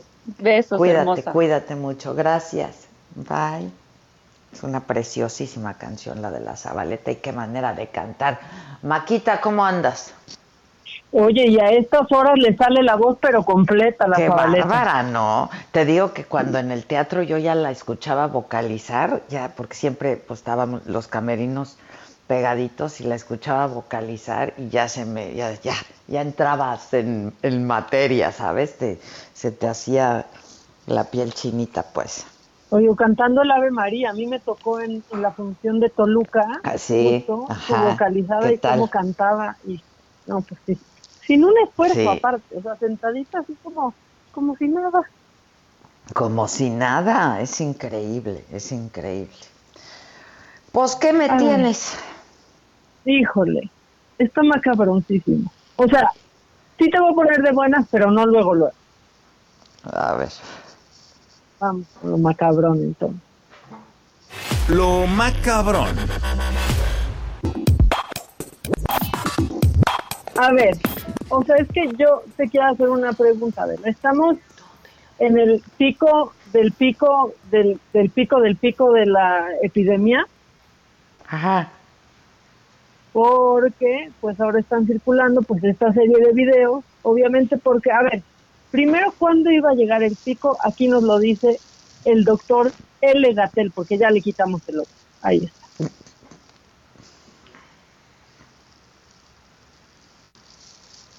La predicción es que lo tendremos el 8 de mayo. Y estoy consciente que yo previamente dije 6 de mayo. Ok. Y me falló, ¿no? Tantito, por unos días. Pero, ¿y después qué pasó? No se ha acabado la epidemia. La epidemia de COVID sigue. Y efectivamente, alguien mencionó que está en el máximo nivel. Fui yo. La epidemia de COVID está en su máximo nivel de intensidad. Tenemos a la zona metropolitana del Valle de México, que es la que ocupa la mayoría de los casos y las hospitalizaciones y las defunciones, que se encuentra todavía en un nivel muy alto, la curva epidémica está en un nivel muy alto. Se ve ya una tendencia sostenida a disminuir, como lo presentamos el lunes próximo pasado, pero todavía la velocidad de reducción no es totalmente clara. Y eso explica lo que también comentamos el lunes. O sea, se ve que está bajando, pero no se ve claramente. Entonces, todavía, ahorita sí ya estamos en el pico. Te digo. Te dije que no te iba a poner de buenas luego, luego. Porque, ah, uy, aparte lo que viene, lo que viene, y es que, pues obviamente, Damián Alcázar, tú viste el video en donde dice que este Sí, sí, presidente está actuando Le contestó como el presidente, pero aparte el presidente le contestó, ¿viste? Sí, es que justo eso es lo peor, eh, eso es lo que quiero comentar. Si te parece, escuchamos lo que dijo Damián Alcázar y platicamos de lo que le contestó el presidente. Hola. Ahí va. He estado haciendo unos videos para niños. Este video no es para niños, es para adultos. Y bueno, para esos adultos, eh, ¿cómo decirlo para no faltar al respeto? Pusilánimes, cobardes, eh, resentidos, eh, no sé, eh, corruptibles que, que crean las fake news. A todos ellos. A mí no me metan en sus cosas. Yo voté por Andrés Manuel López Obrador y sigo pensando que ha sido el mejor presidente en muchísimos años. Ha hecho lo que ningún otro ha hecho por el pueblo mexicano. Y lo está haciendo constantemente. A pesar de todos ustedes. A pesar de todos ustedes si no son capaces de reflexionar sobre qué país tenemos y sobre la gente que vive en nuestro maravilloso país, bueno, pues eso es asunto suyo. Pero a mí no me metan, no me pongan en sus fake news, por favor. Suban una foto de ustedes y digan, yo voté por Andrés Manuel López Obrador y me siento defraudado, bla, bla, bla. Yo no. Yo sigo apoyando a nuestro presidente que lo está haciendo como un verdadero hombre. Sí, señor. Saludos. Mm. O sea, este, este video lo subió por una noticia falsa que decía que Damián Alcázar, que ha sido, pues como vemos, este defensor de Andrés Manuel López Obrador, pues que ya que pedía perdón y que estaba arrepentido. Entonces estaba aquí desmintiéndolo Pero a mí lo que me cae muy mal es que como un verdadero hombre y que eso eso sea un sea un piropo, ¿no? Justo en la época en la que estamos viviendo. Y lo peor, lo que a mí me parece peor, es que le conteste el presidente y sube este video cuando de verdad ahorita sería el que menos tendría que apoyar este tipo, deja tú lo que dijo, de expresiones como la de un verdadero hombre cuando pues no se ha convertido el presidente precisamente en un aliado de las mujeres. Pues no, ya lo sé. O sea, todo, todo está mal, pero eso, justo eso, para mí es lo que se me hace que, que está peor y lo que le puso textual el presidente es, suele pasar que periodistas, artistas o escritores se refugien en la supuesta objetividad o independencia para no comprometerse, que sabemos es una forma hipócrita de tomar partido. Tú, en cambio, Damián, sin dejar de ser libre, te defines a favor de la transformación. Gracias. Pues eso es, ¿no? Eso Oye, es, pero aparte... La respuesta es la que... Sí, la respuesta es la que cala, ¿no? Porque como sea, mira, Damián Alcázar, que es espera, es un gran actor, pero bueno, cuando tuvo la, la oportunidad de hacer algo por su país, ¿no lo acusaban de faltista? ¿Te acuerdas cuando, cuando estaba como Que diputado? no iba Nunca la fue, sesión. nunca fue. Que no iba a la sesión, sí, ya sé. O sea, cuando tuvo oportunidad de ser un actor político, faltó por ser un actor, entonces ya que se quede siendo actor. Pero bueno, si él quiere mandar ese mensaje está en todo su derecho, ¿no? Ya lo otro es lo que, híjole, Sobra. ¿no? La respuesta lo, lo que suma está de ¿no? más. al enojo. Exacto, está de más. Pero bueno, como yo no te quiero hacer enojar y pues, o sea, apenas va empezando esta semana, bueno, estamos a mitad de semana, este, oye, noticias que no son noticias. ¿Te acuerdas de este hermoso audio de Paulina Rubio? Ahí les. Para Yo que me quedo en causa. Yo me quedo en casa. No estás solo, estamos todos en esto juntos y vendrán tiempos mejores. Y ahora sí, la música que es la medicina eso. Le mando un Es beso que a Eugenio espérate. Derbez.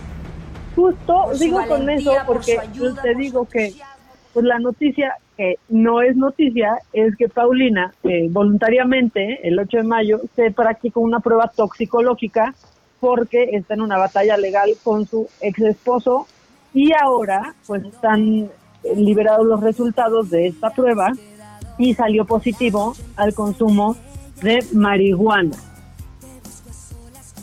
Dijo su, su abogado que esto sucedió mientras daba una presentación en el estado de California, en donde por cierto es legal, y pues todo coincide con que el quédate en causa fue como por esas fechas, y la verdad es que, eh, aunque podrían pensar que esto le puede perjudicar en el, en el juicio, pues no, en realidad es bueno para ella porque es la única sustancia que apareció en esa prueba en donde se pueden encontrar hasta nueve sustancias ilegales.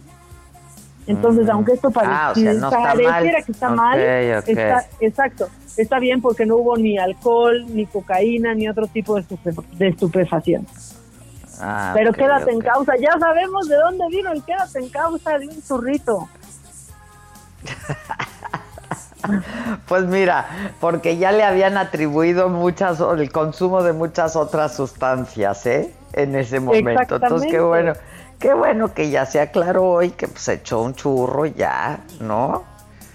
Exacto, o sea, podría, podría Que ser, nadie se este, escandalice, pues. Exacto, y podría ser mala noticia, pero en realidad es buena, porque todos pensaban que estaba en algo más duro, incluso colate, y resulta que no. Es una buena noticia. Ah, que quédate en causa, de la quédate Ay, en causa. Dice ahí, yo, me, yo sigo en causa, yo me quedo en causa. En causa Quédate, y en casa. En Aquí causa, estoy, en casa, porque estamos en el pico del pico del pico del pico.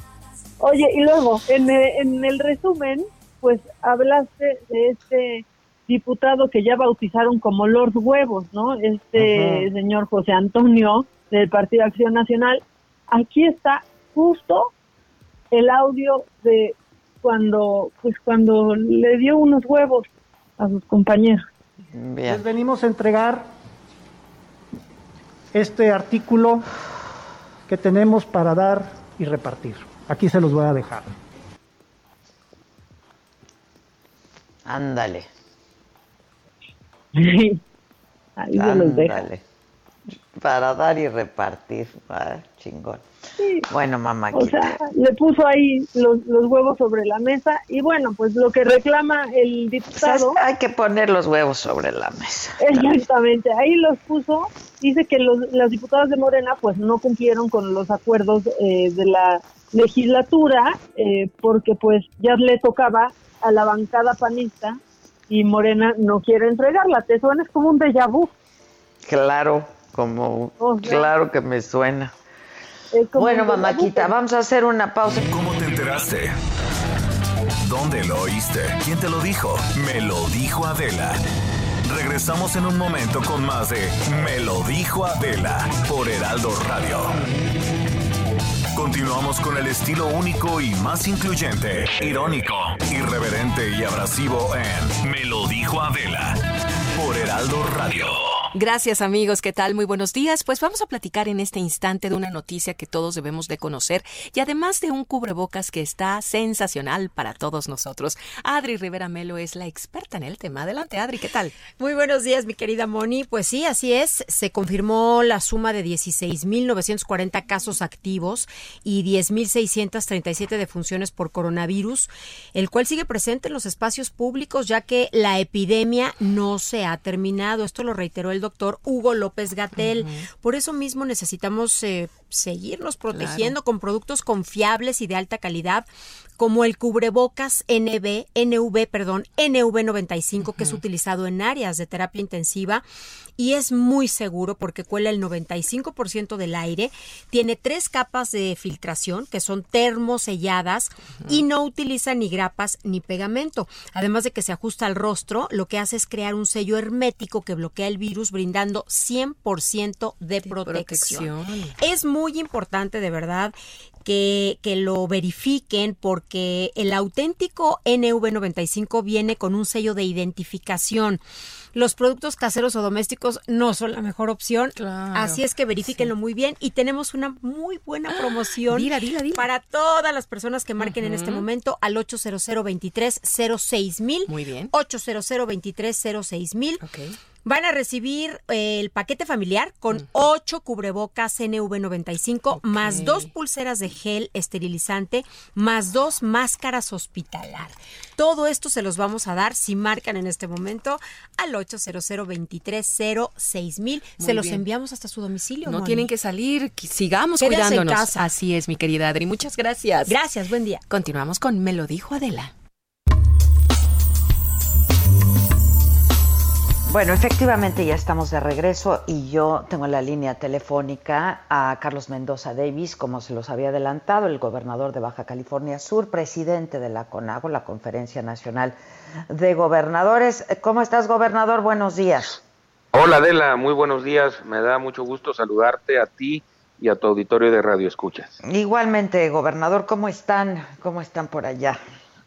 Bueno, pues eh, igual que, todo el resto del país y por qué no decirlo del mundo, estamos librando una batalla muy dura contra un enemigo pues que no conocemos y que ni siquiera se deja ver, eh, atravesando una crisis dual muy severa en materia sanitaria y en materia económica, pero con el ánimo muy alto y con de verdad la- las ganas de que podamos librar bien esta como hemos librado otras tantas y poder seguir con nuestras vidas. Este, gobernador, a mí me gustaría, si eres tan amable, de que nos cuentes cómo transcurrió ayer eh, pues esta eh, reunión que sostuvieron con eh, pues integrantes del gobierno federal y todos los gobernadores, 30 gobernadores este, de la República Mexicana y a qué acuerdos se llegaron, porque la verdad es que cada vez de pronto nos cambian la jugada y entendemos menos, ya no sabemos este, si va a haber un solo semáforo, porque pues la semana pasada estábamos con que cada estado iba a manejar su semáforo epidemiológico. ¿Y ahora cómo va a ser, gobernador? Mira, Adela, te comento, eh, la respuesta breve es que va a ser un solo semáforo para cada estado eh, y que será manejado de manera conjunta.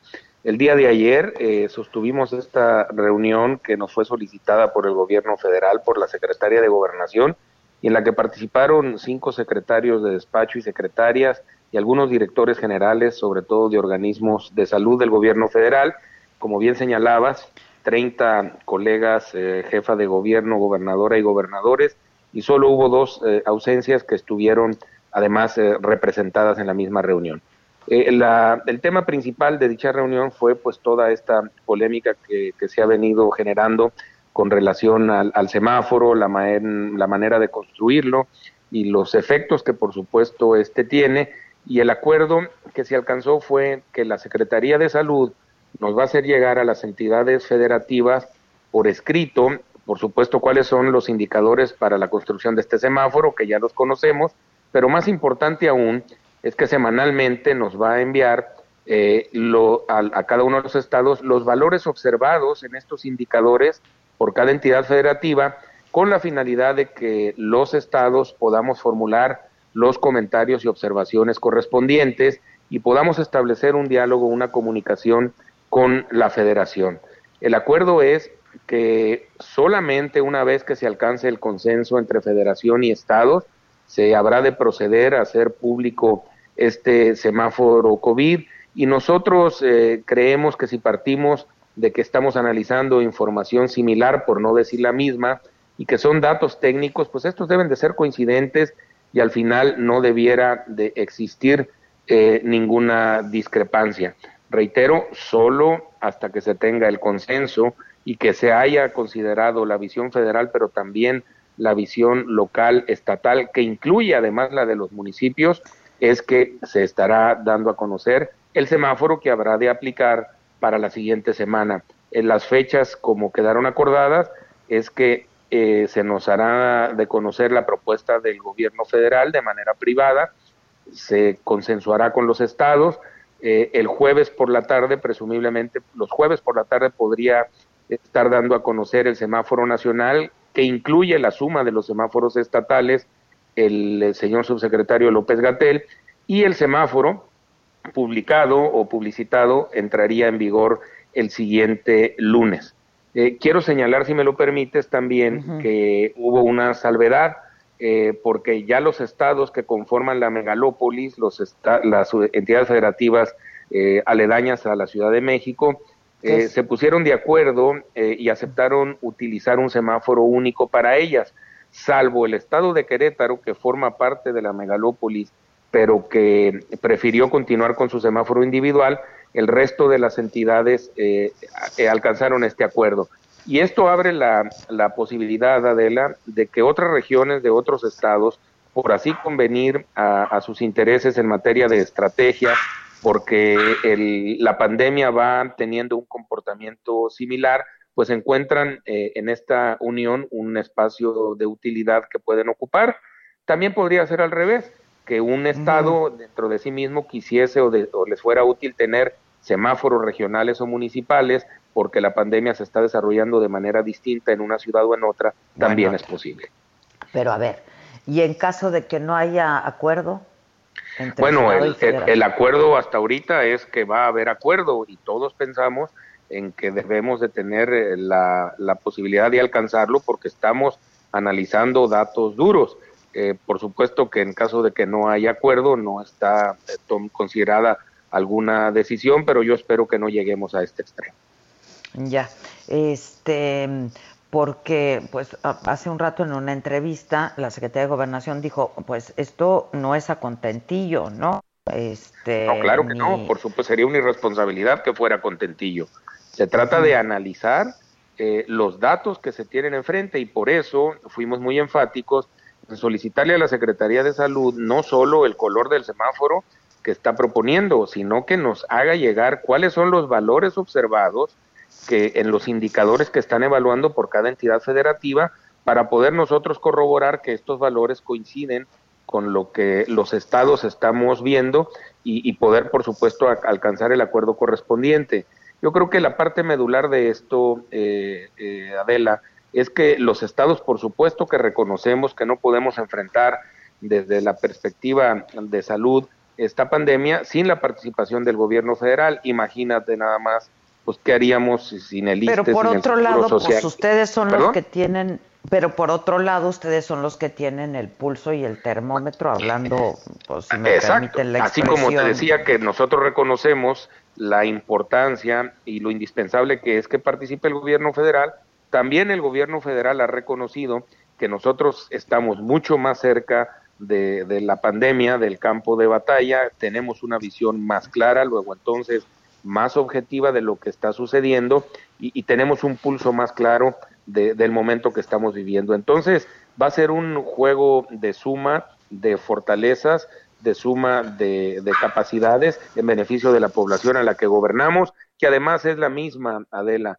El señor presidente de la República fue electo presidente de todos los mexicanos y nosotros los gobernadores fuimos electos gobernantes de todos los ciudadanos de los estados que nos corresponden. Entonces, no hay división, las decisiones que tomemos nos van a, a afectar para bien o para mal a todos y tenemos muy claro que hay un imperativo legal de coordinación, pero más arriba de eso hay un imperativo moral de hacer las cosas bien por la gente.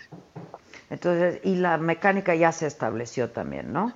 Ya se estableció, es esta que te acabo, que te acabo yo de señalar. Ya. Este, bueno, pues gobernador, ojalá que sí haya consensos y que haya acuerdos, ¿no? Porque Sí, está de acuerdo. está difícil, ¿no? Yo he venido diciendo que termina la jornada de la sana distancia justo el día en el que se registran más contagios en el país, ¿no? Este, entonces Claro. es pues todo muy Yo contradictorio. Si me verdad. permites, eh, quisiera aprovechar para, para señalar que, que estamos muy claros, eh, que tenemos una gran responsabilidad hacia la sociedad y que México vive un momento de ansiedad y angustia y de profunda preocupación que todos compartimos. También que las personas esperan información clara de la clara de sus gobernantes, precisa y uniforme de lo que afecta a su salud, a sus vidas, a su ingreso y que tenemos que recordar que hay muchas cosas en, en esta pandemia que no conocemos y que estamos aprendiendo. Es eh, un virus con el que no nos había tocado lidiar, por decirlo de alguna manera, y que hay muchas variables que estamos apenas aprendiendo a controlar. Pero lo que sí controlamos todos y cada uno de nosotros, Adela, es lo que nosotros hacemos o dejamos de hacer. De ahí que la gran eh, guerra que estamos librando en el país en contra del coronavirus no es otra cosa más que la suma de la batalla que cada uno de nosotros está librando. Eh, cuando uno pasa por alguna cola, alguna fila en algún lugar público y ve que no se guarda la sana distancia, eh, en lugar de solamente criticar, pues cuestionemos y cuando nosotros estamos en esa circunstancia, siempre lo hacemos. Yo no puedo evitar que dos gentes estén cerca de lo más allá de lo deseable, pero sí puedo decidir a qué distancia está el resto de la gente de mí, si me lavo las manos, si uso cubrebocas, si uso el tosido y el estornudo de etiqueta.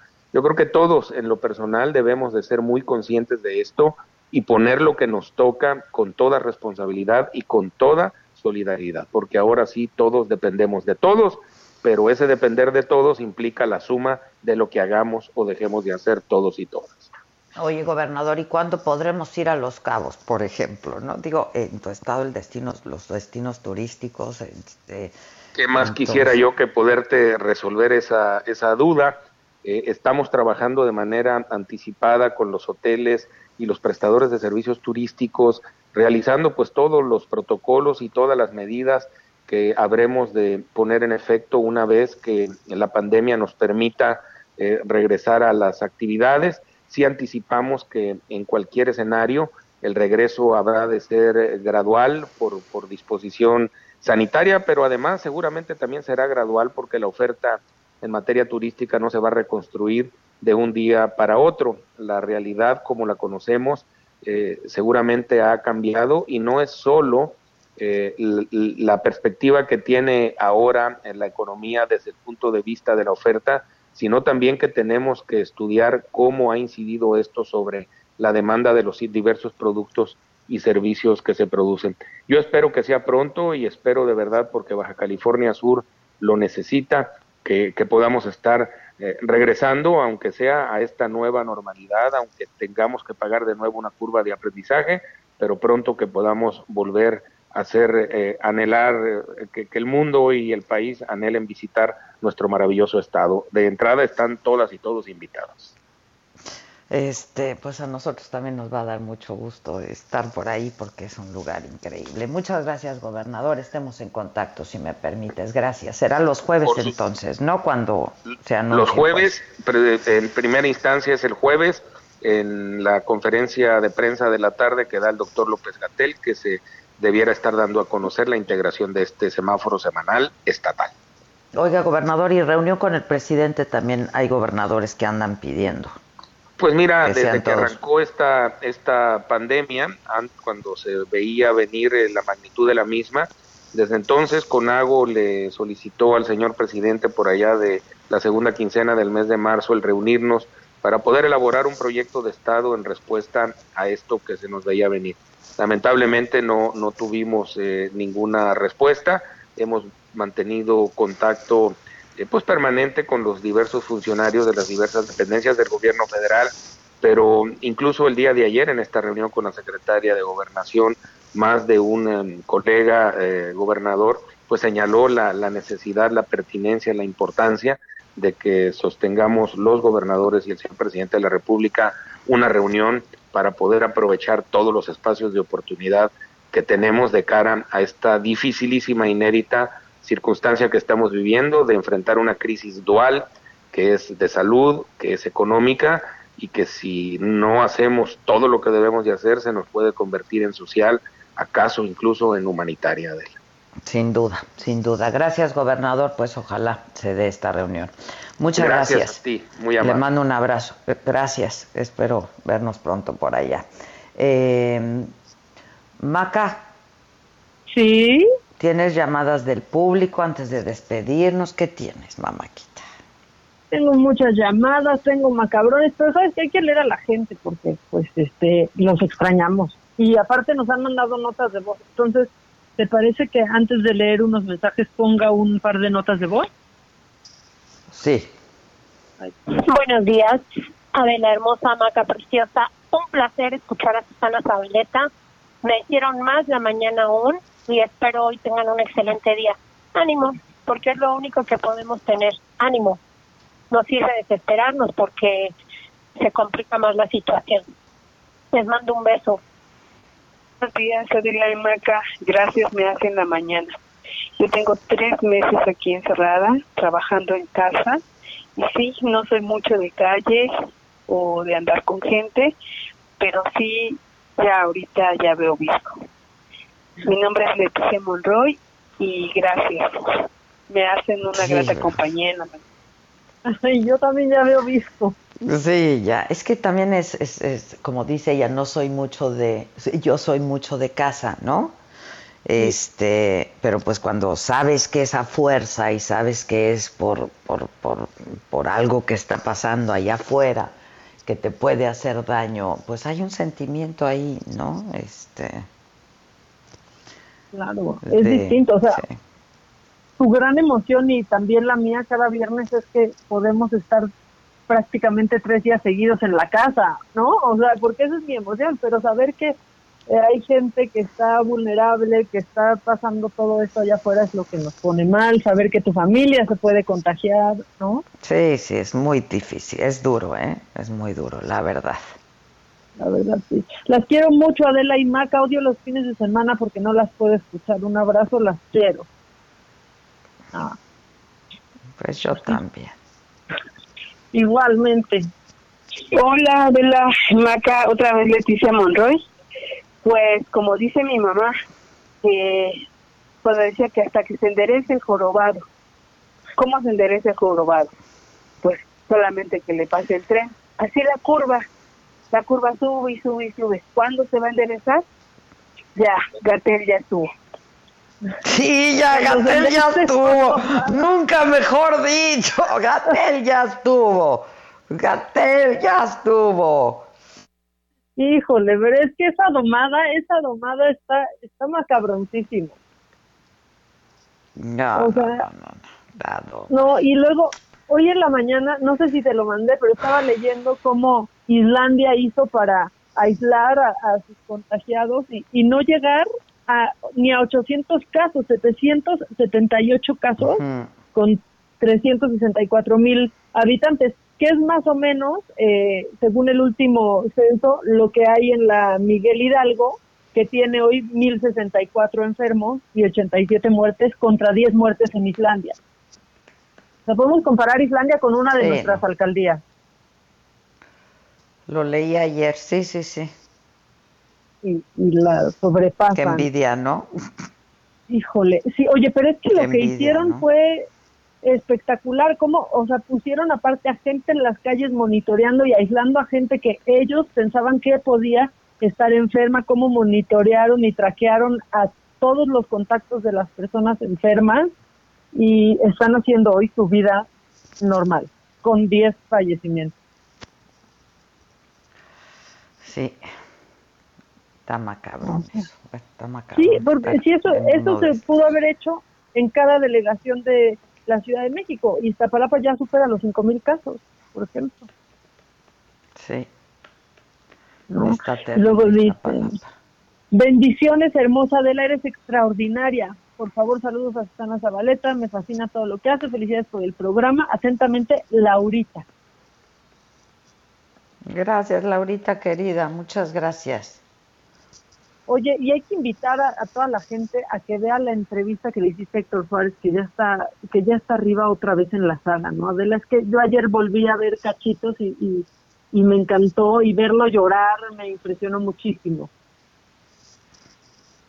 Sí, estuvo, estuvo muy emotiva, la verdad, esa, esa entre esa visita que nos hizo la saga, ¿no? Este, lo operaban en solamente unos días, eh, venía sensible, pues sí, sí, digo eso no, era un hombre muy sensible, como, como todos los grandes artistas. Y como dice él, yo no me considero comediante, me considero actor, y lo era en gran artista, ¿no? Y la verdad yo pues le tenía mucho, le tengo mucho cariño, mucho respeto, mucha admiración, la verdad, porque se atrevía y se atrevió en su momento, adelantándose, anticipándose a todos, pues a decir, a hacer, a señalar, a cuestionar, ¿no? Este, que no son sinónimos, este, pues y hacer un retrato tanto político como social con una ironía, un sarcasmo, con una genialidad, ¿no? Increíble. Yo creo que, pues por eso era quien era, sin duda. Héctor Suárez, nuestro queridísimo Héctor Suárez, sí. Ay, y a ver películas, Entrañable y sus ¿no? personajes. Oye, el Flanagan era de mis favoritos, qué bárbaro. O sea, yo no, No, no el puedo Flanagan. unos maravillosos. Sí, ¿No? está justo- increíble. Ayer veía a Tomás, por ejemplo, que quizás en estos tiempos ya resulta completamente eh, incorrecto, pero era muy divertido. Cada uno de los personajes y la crítica que hacía se, se necesita todavía muchísimo. Y te dicen, excelente programa, un placer auditivo. Es un placer auditivo. Hombre. O sea, placer en tus oídos, me lo dijo Adela, placer en tus oídos. Ah, está bonito ese placer en tus oídos. Está bonito, sí, que nos lo recuerde Víctor luego para grabarlo, está bueno. Queridas Maca y Adela, un abrazo, hacen más amigable las mañanas de trabajo, aunque a veces las noticias son malas, solo escucharlas lo hace mejor. Por favor, hay que escuchar el remix del testículo. ¿Qué tal que es un clásico ya el testículo? Está buenísimo. Pongan el remix del testículo, ¿no?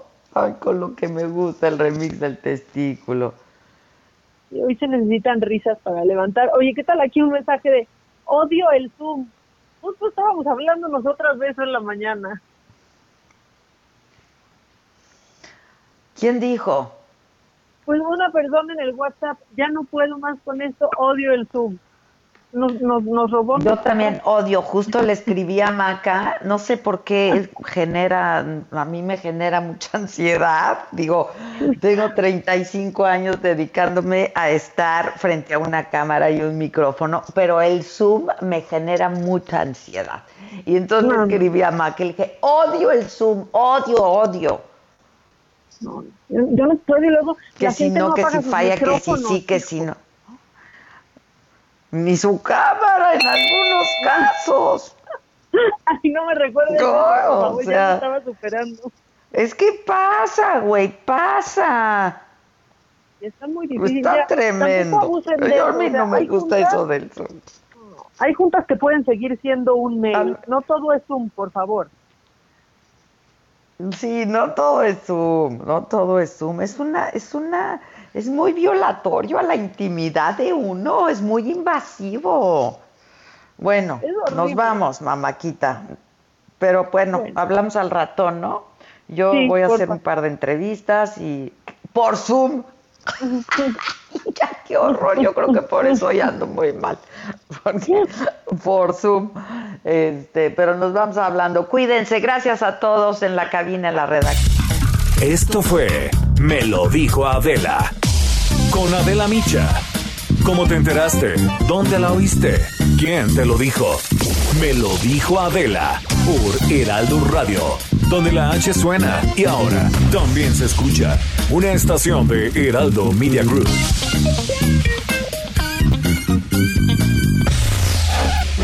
Heraldo Radio. A miércoles de Plaza en Fresco y fresco.com.mx por el limón agrio y la cebolla blanca a 9.90 el kilo. Y tú vas al súper o a miércoles de Plaza. Los invitamos a escuchar una transmisión muy especial, la misa de las 12 del día desde la insigne y nacional Basílica de Guadalupe, presidida por el arzobispo primado de México, Cardenal Carlos Aguiar Retes, todos los domingos durante el tiempo que dure la contingencia. La misa desde la Basílica en el portal heraldodemexico.com.mx, en las redes sociales de El Heraldo de México, en Heraldo TV, Canal 10 de Televisión Abierta, Axtel y Total Play, así como el 151 de Easy y en el 161 de Sky. Además, por la señal de El Heraldo Radio en todo el país. La misa dominical desde la Basílica de Guadalupe, por Heraldo Media Group. Adriana Delgado en El Heraldo Radio. Juan Manuel Carreras, gobernador constitucional de San Luis Potosí. ¿Qué programas tuvo o sea, tiene San Luis en el esquema fiscal para todas aquellas microempresas que son las más dañadas? Efectivamente, como bien lo mencionas, seguramente a partir de junio nos iremos poniendo de acuerdo para ir abriendo otros sectores eh, productivos. En este caso, eh, eh, lo, mencionas tú, hay pequeñas empresas, sectores que trabajan por su cuenta o sectores informales que sin duda su capacidad de aguantar sin actividad económica es muchísimo menor que la de muchos otros sectores. Entonces, eh, hemos implementado al menos dos grandes medidas para ellos. Por un lado, eh, estímulos eh, de carácter fiscal con impuestos locales, particularmente el impuesto sobre la nómina. Creamos fondos de contragarantía para que a través de créditos organizados con los propios sectores, pues se pueda tener acceso, ahora sí que digamos, a liquidez Lunes a viernes 4 de la tarde por El Heraldo Radio.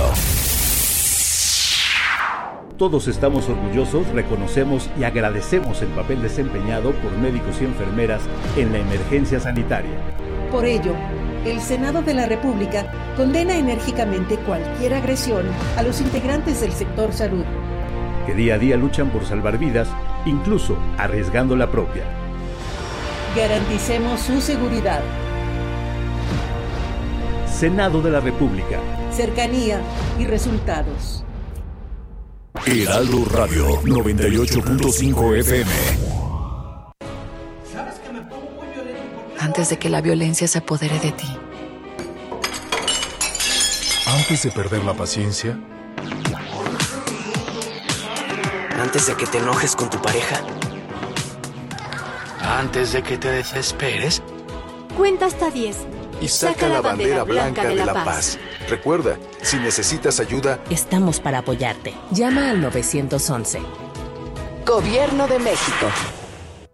Quédate en casa. Al protegerte, proteges a otras personas, incluyendo a quienes no pueden quedarse en casa. COVID-19 México. Heraldo Media Group. Y ahora, a las 8 de la noche, La Tetera. Una gira entre Alejandro Fernández y Luis Miguel, los dos vestidos de charro. Sí, verlos juntos. Bueno, Luis Miguel nunca se pone traje de charro, nomás se pone ahí como un pantaloncito y eso. Pero mi potrillo con esos trajes con, con botonadura de plata y todo. No, eh, hubiera sido, la verdad, un super show, ¿eh? Pero Luis Miguel tiene demasiado grande el ego. Le, importa más el ego que el billete, cosa que es mucho que decir.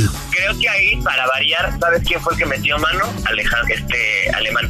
Miguel Alemán Jr. Ah, sí. Es que Miguel Alemán Jr. ha sido el ángel de la guardia de Luis Miguel. O sea, de entrada, desde haber, haber sido el, pues ahora sí que el productor del este de la serie, bueno, ahí la, el billete de la serie de Luis Miguel es de Miguel Alemán. Y eh, además, pues, Miguel Alemán, eh, chico, recordemos que pues ha sido amigo de Luis Miguel desde la infancia, ¿no? Sí. Las exclusivas del mundo del espectáculo, contadas al estilo de Daniel Bisoño, Diana Mota y Sebastián de Villafranca. La Tetera, otra exclusiva de Heraldo Media Group. Ven a miércoles de plaza en fresco y fresco.com.mx por el jitomate saladet y el melón chino a 15.90 el kilo. Y tú vas al súper o a miércoles de plaza. Escucha la H, Heraldo Radio. Esto es República H, la información más importante de lo que pasa en el interior de la República, con el punto de vista objetivo, claro y dinámico de Blanca Becerril.